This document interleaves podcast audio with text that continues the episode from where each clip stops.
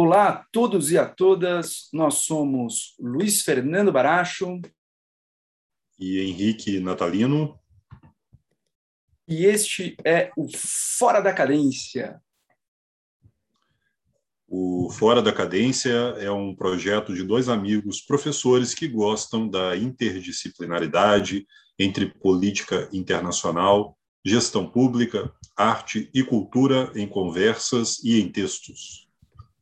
Se você quiser saber mais sobre nós, nos siga no Instagram em fora.cadência, onde você poderá ver os nossos vlogs, entrevistas, poderá ler os nossos textos e ouvir os nossos podcasts. Bom, Muito hoje bem. no Fora da Cadência nós estamos aqui com uh, o, um, um, colega nosso, Rafael Mesquita, professor Rafael Mesquita, que já uh, conversou conosco. Temos inclusive dois podcasts com o professor Rafael Mesquita e uh, é, um, é um prazer tê-lo de novo aqui conosco. E só fazendo uma apresentação para aqueles e para aquelas que não o conhecem, o professor Rafael Mesquita é professor adjunto da Universidade Federal de Pernambuco e leciona uh, nos seus cursos de graduação e pós-graduação em ciência política, uh, sendo também uh, Associate Researcher Fellow do Instituto Alemão, né, chamado o GIGA, né, é, que o, o, Henrique conhece tão bem porque também estudou lá. É, bom, vamos lá. É, nós estamos aqui, em verdade, para conversarmos a respeito de um, um artigo publicado, né, não só uh, pelo professor Rafael Mesquita, mas também por Pedro Seabra, né, uh, um artigo chamado uh, Beyond Roll Call Voting, Sponsorship Dynamics at the UN General Assembly. Não? Então, um artigo que foi publicado na International Studies Quarterly, agora em 2022, super recente, e que vem na linha uh, cada vez maior, cada vez mais significativa no mundo das relações internacionais, que é a, a linha de se utilizar metodologia quantitativa alinhada com metodologia qualitativa, né, colocando o estudo das relações internacionais no Brasil uh, em um patamar uh, mais rigoroso em termos de uh, instrumental metodológico e de desenho de pesquisa. Bom, sabendo disso, então vamos aqui para as perguntas né, deste artigo que eu sugiro que todos leiam e depois eu vejo ali com, com, com o Henrique, com o professor Rafael, se conseguimos disponibilizar na plataforma do Fora da Cadência o artigo para que todos possam né, uh, lê-lo. Bom, então, primeira pergunta: o que a pesquisa sua e do SEABRA revela sobre os agrupamentos, os agrupamentos dos membros da ONU em termos de padrão de votos da Assembleia Geral. Uh, a visão clássica de blocos do norte global e do sul global, uh, ela consegue captar toda a realidade dessa dinâmica? Olá, Luiz, uh, Henrique, muito obrigado pelo convite para estar de novo aqui no programa. É um prazer estar com vocês e compartilhar os resultados dessa pesquisa. É, foi resultado aí de um processo bastante longo, né, de levantamento de dados, e eu, é uma satisfação vê-la é, finalmente no ar e poder publicizar mais o, as implicações do, dos achados dela né, para é, a comunidade de estudiosos de política internacional. É, a pergunta que você faz, Luiz, ela vai direto a um dos achados que nós, uh, eu e o professor uh, Seabra, é, encontramos que era um dos mais chamativos, um dos que mais, mais nos animou sobre os, é, esse tipo de dado, que é, classicamente, é, para onde quer que você se vire em matéria de comentários sobre a ONU, de fazer um balanço de como os países se comportam lá, vão dizer que a grande divisão, do, desde o pós-Guerra Fria, é entre o norte global, é, enfim, economias avançadas é, democráticas, e o sul global, a parte mais subdesenvolvida, é, não totalmente democrática do, do mundo. E isso é bastante constante em vários, em vários estudos empíricos. O que nós conseguimos detectar foi que, na verdade, há mais acontecendo. No nosso artigo, nós encontramos pelo menos quatro grupos é, ao lugar desses dois grupos monolíticos. E, como foi que a gente chegou né, nesse resultado diferente? É porque a nossa base de observações é distintas. Né, e eu posso entrar um pouco mais no detalhe dessa, da, da metodologia em perguntas posteriores, é, mas basicamente nós víamos até hoje essa divisão norte-sul na ONU predominando, porque uh, só olhávamos para votação para resoluções que eram finalmente postas a voto. E isso não é tudo o que acontece. Quando você passa a considerar outros tipos de interação dentro da Assembleia Geral das Nações Unidas, você percebe que há mais acontecendo e não é somente esses dois blocos monolíticos, norte global e sul global. Perfeito. Eu achei muito, muito interessante ali, né? uh, os grupos que vocês que vocês colocaram, né? E isso gera depois até certas reflexões sobre sobre a posição do Brasil, né? uh, até porque o Brasil historicamente na sua política externa, uh, ele sempre mobilizou a identidade de uma uma, uma liderança né? desse desse sul global em diversos momentos da, da, nossa história da política externa brasileira, né? seja, por exemplo, nos anos 50, ou mesmo durante uh, o, o, regime militar, depois continuando né, na, nova, na nova República, ou durante quase toda a nova República, talvez com exceção agora deste, deste momento atual, mas uh, a posição do Brasil como país não só muito alinhado com o sul global, mas uma espécie de ponte né, entre, entre, digamos, o, o, norte e o sul, é algo que é, é há muito tempo importante né, na, na retórica que o Itamaraty uh, constrói sobre, sobre si mesmo. Né? Mas vamos ver se, numa segunda parte, conversando com o Henrique, se depois nós uh, olhamos isso com um pouquinho de, de cuidado né, maior.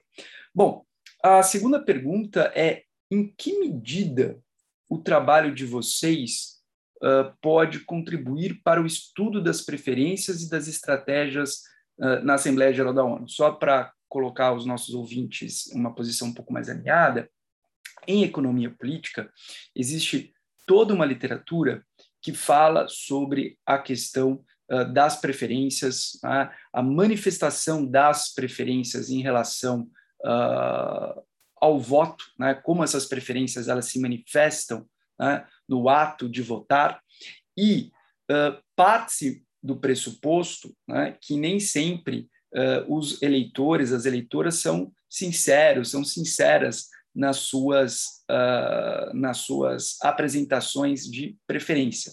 E que, especialmente considerando modelos de uh, votação uh, majoritária, existe a possibilidade de se mobilizar a, a, a, agenda e a pauta daquilo que está sendo discutido em um sistema de tomada de decisão coletiva uh, com critério majoritário de forma estratégica.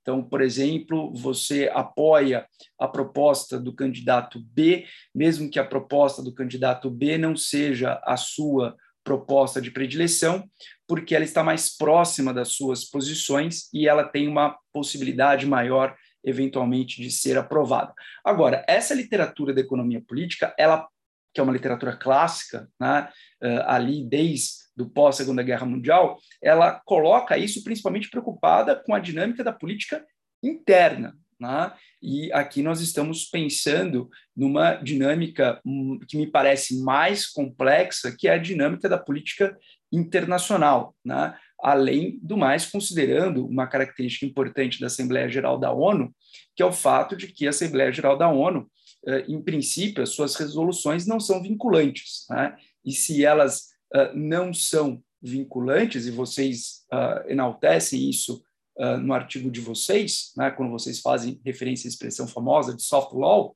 né, isso, em algum momento, eh, diminuiria né, ou atenuaria a necessidade de uh, uma votação estratégica. Mas isso não quer dizer, no todo, que não haja estratégia, né, que não haja a possibilidade de você identificar uh, preferências. Né?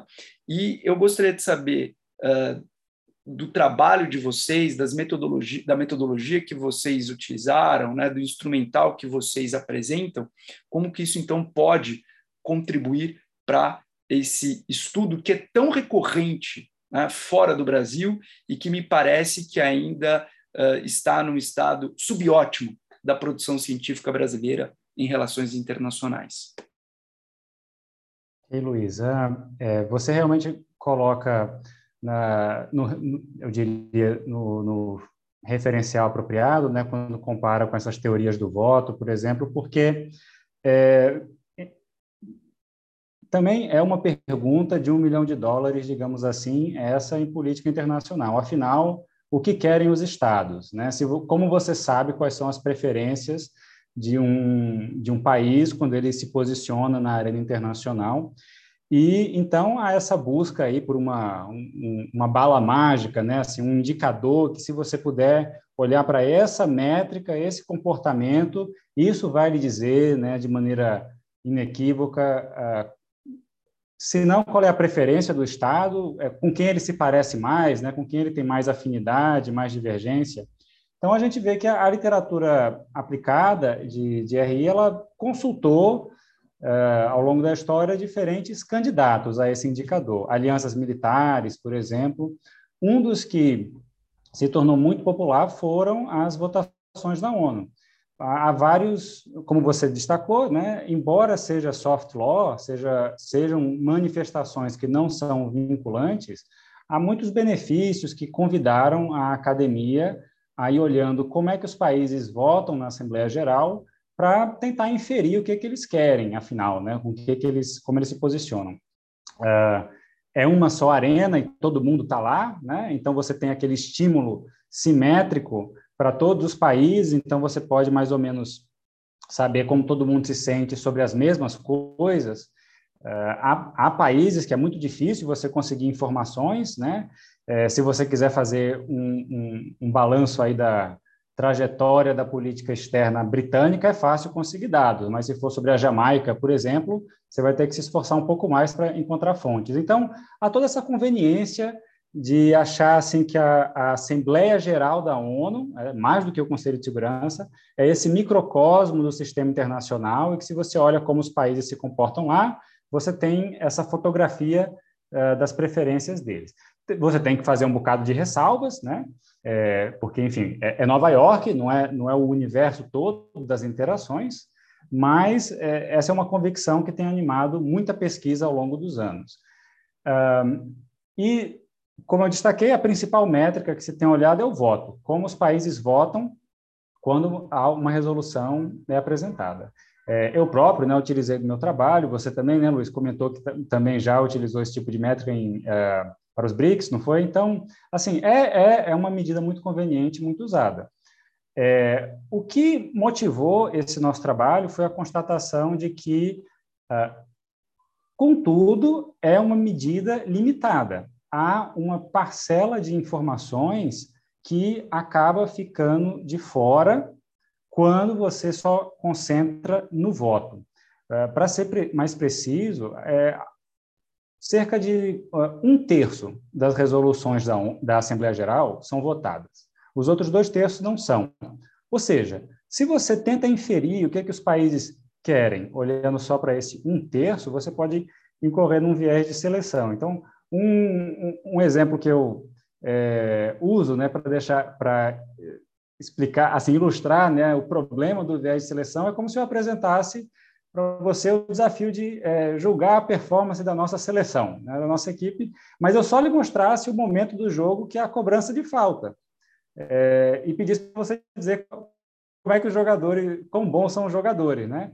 Então, assim, é, é, óbvio, é parte do jogo, mas é um momento assim cruciante, um retrato específico que não é toda a interação que está acontecendo. Os votos na Assembleia Geral são mais ou menos isso, são aquelas resoluções que são mais dramáticas, mais controversas, que não conseguem um consenso automático e, e aí são postas a voto. Então, pode ser que quando você infere o que, que os países pensam só olhando sobre isso, você está achando que está vendo o jogo inteiro, mas é só a cobrança de falta. Porque o que, que tem lá dentro da, das votações? É, Israel-Palestina, direitos humanos, desarmamento, só esses tópicos quentes, né? É, e os países fazem mais do que isso. A, a literatura ela acaba herdando um viés até bastante prejudicial. É, tem um consenso, mais ou menos, na literatura de votos que, por exemplo, é, só a União Europeia é um bloco coeso. Os membros da União Europeia são muito, muito coesos na Assembleia Geral, mas isso é porque eles é, são coesos em resoluções votadas, por exemplo, em direitos humanos. Eles fazem um bloco. E a, a, a suposição que o resto do mundo, né, o, o bloco africano, o bloco latino-americano e caribenho é menos coeso, ignora que essas partes do mundo, o mais que elas fazem na Assembleia não é votado. São coisas que passam por consenso, como é, desenvolvimento, é, combate a, ao crime transnacional. Então, se a gente não é, tem dados sobre esse mais, a gente acaba tendo essa visão parcial. Então, o, o projeto de, de, pesquisa que animou essa, essa, essa base é, é, e esse artigo, né, ele tentou justamente levantar esses dados de autoria de propostas ou de patrocínio. Então, não só como os países votam, mas aquilo que eles autoram, né, o que eles propõem na Assembleia, ou que eles subscrevem, que eles endossam que um terceiro fez. É, é um trabalho bastante extenso levantar isso da base original da Assembleia Geral. É, eu é, elaborei junto com o professor Seabra há uns, acho que já faz uns três, quatro anos que a gente começou a, a pesquisar isso, mais ou menos qual era o roteiro, mas o trabalho não teria sido possível sem o apoio dos é, meus orientandos de iniciação científica. Então, queria até aproveitar para nominá-los aí como retribuição por todo o árduo trabalho que eles tiveram, Tiago Buarque, Renan Pastick e, mais recentemente, Jonathan Godoy, que uh, tem minerado aí a base da, da, da própria Assembleia Geral para extrair essa lista exaustiva de tudo que circula em matéria de proposta na Assembleia Geral e todos os países que uh, endossam, né, que participam dessa de cada proposta. Então, esse tipo de dado ele é mais universal e ele nos permite justamente encontrar outros grupos e encontrar outros temas que mobilizam os países, além desses é, controvertidos que sempre são postos à voto. Não, fantástico. É quando lendo o artigo, né, eu também fiquei pensando na cozinha da pesquisa, né, que deve ter sido ali bem, bem bem complicado, assim, no sentido de que é, exigiu né, muito tempo né, para vocês uh, levantarem todas essas, essas informações, né? porque eu acho que às vezes eu, eu, eu, brinco, eu digo que artigos científicos podem ser muito ingratos, né? porque às vezes a pessoa olha ali 15 páginas, 18 páginas e fala, nossa, como assim? Só 18 páginas, 15 páginas, né? Em três horas eu, eu, eu, eu escreveria, mas, mas não sabe todo o, o, o esforço né, por trás de um gráfico, por trás de uma tabela, né, uh, para eventualmente chegar ali a, a, alguma, alguma correlação, alguma causalidade, enfim. Né, e, e, olhando o trabalho de vocês, né, eu, eu fiquei só imaginando nesse. Uh, o, o tanto de tempo que foi ali colocado para vocês chegarem no resultado que vocês que vocês uh, chegaram. Né? E se você me permite uma uma outra uh, pergunta, uma terceira e última última pergunta, né? o que, que você o que, que vocês, né? E aí imagino que você fale pelo pelo professor Pedro Seabra também, né? quais são as linhas que vocês gostariam de tomar agora que vocês uh, solidificaram essa base de dados? Tá? Então, uh, tendo essa base de dados que já mostrou né, uh, pontos tão interessantes né? como, por exemplo, aqui, o da primeira pergunta, né? como uh, os alinhamentos eles são muito mais heterogêneos, muito mais diversos do que uh, se supunha. A partir de agora, o que, que vocês gostariam de investigar usando todo o trabalho que vocês já fizeram? Bom, a gente já começou né, a fazer algumas aplicações desses dados. É, tem pelo menos duas né, que eu destaco.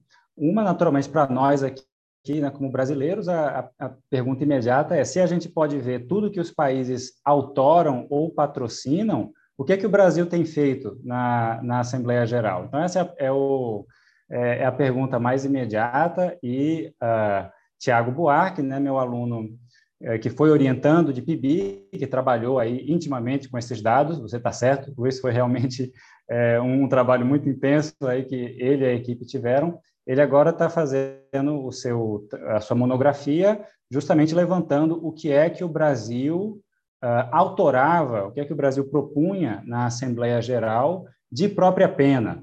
E isso nos permite ter essa ideia de qual era, quais eram as agendas que moviam o Itamaraty lá em Nova York, quais eram os assuntos que mais, uh, uh, enfim, que o Brasil mais se investia. E, e, já estamos encontrando coisas bem interessantes. Né? Nós vemos, por exemplo, uh, que, embora o Brasil fale muito sobre meio ambiente ao longo de sua história, nos discursos da, da abertura da ONU, há, é, em matéria de projeto de resolução, ele, não, ele nunca avança nada. É, ele, ele, ele mantém essa matéria ambiental fora do radar, isso gera todo tipo de pergunta interessante, né, sobre por que, é, por que é que há essa, uh, essa, essa escolha de uma maneira de tocar no assunto, mas um, um evitar de colocar isso em, tal, em algo mais formal, como uma resolução, não é?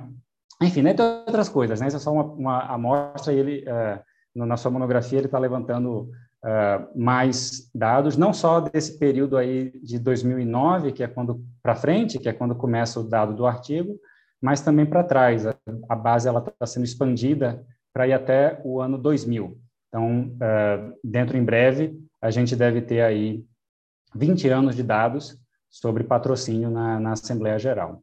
Uma outra direção que também a gente está perseguindo agora são esses, esses grupos que a gente encontrou que não haviam sido encontrados antes na Assembleia Geral. Então, ao invés de um grupo norte e outro sul, é, eu posso entrar em um pouco mais de detalhe nessa resposta agora, a gente encontrou quatro grupos, um que é de 80 países, mais ou menos, que são principalmente África subsaariana, Caribe e Pacífico, um segundo, que é um grupo ocidental, você tem Estados Unidos, Europa, Austrália, Israel, mas também a maior parte da América Latina, que é bastante interessante quando, é, por vezes, se imagina que os países latino-americanos são, estão mais para o lado do sul do que uh, para o norte uma, um terceiro grupo que é menor, 30 países mais ou menos, e o que eles têm em comum é que são todos mais revisionistas, como Coreia do Norte, Cuba, Venezuela, e um décimo que quando nós encontramos não pensamos muito mais a respeito, mas os eventos recentes nos chamam cada vez mais atenção para esse quarto grupo, que é o antigo espaço soviético e centro-asiático. Então tem um grupinho todo único, né, um grupo em si mesmo, da Rússia e mais e nove outros países uh, do seu antigo espaço soviético ou que, se não eram do espaço soviético, do mundo turcomeno. E esse esse ponto em especial, eu estou desenvolvendo agora um novo artigo com dois doutorandos né, do nosso programa lá na Federal de Pernambuco, Vladimir Monteiro e Vinícius Santana, para a gente entender, afinal, quais são as agendas que unem Moscou e a sua antiga área de influência na Assembleia Geral da ONU. Então, essas são algumas das direções que a gente está é, perseguindo agora, é, e, enfim, entre outras, né, que, é, mas por enquanto o que, o que, a gente tem perna para fazer é, é isso mesmo. Tá certo. Bom, então gostaria de uh, agradecer aqui a participação do professor Rafael Mesquita, né, que gentilmente uh, nos cedeu o seu tempo para conversar conosco aqui a respeito do seu artigo com o professor Pedro Seabra e a presença aqui também uh, do Henrique, uh, aqui do Fora da Cadência. É isso e até o próximo podcast.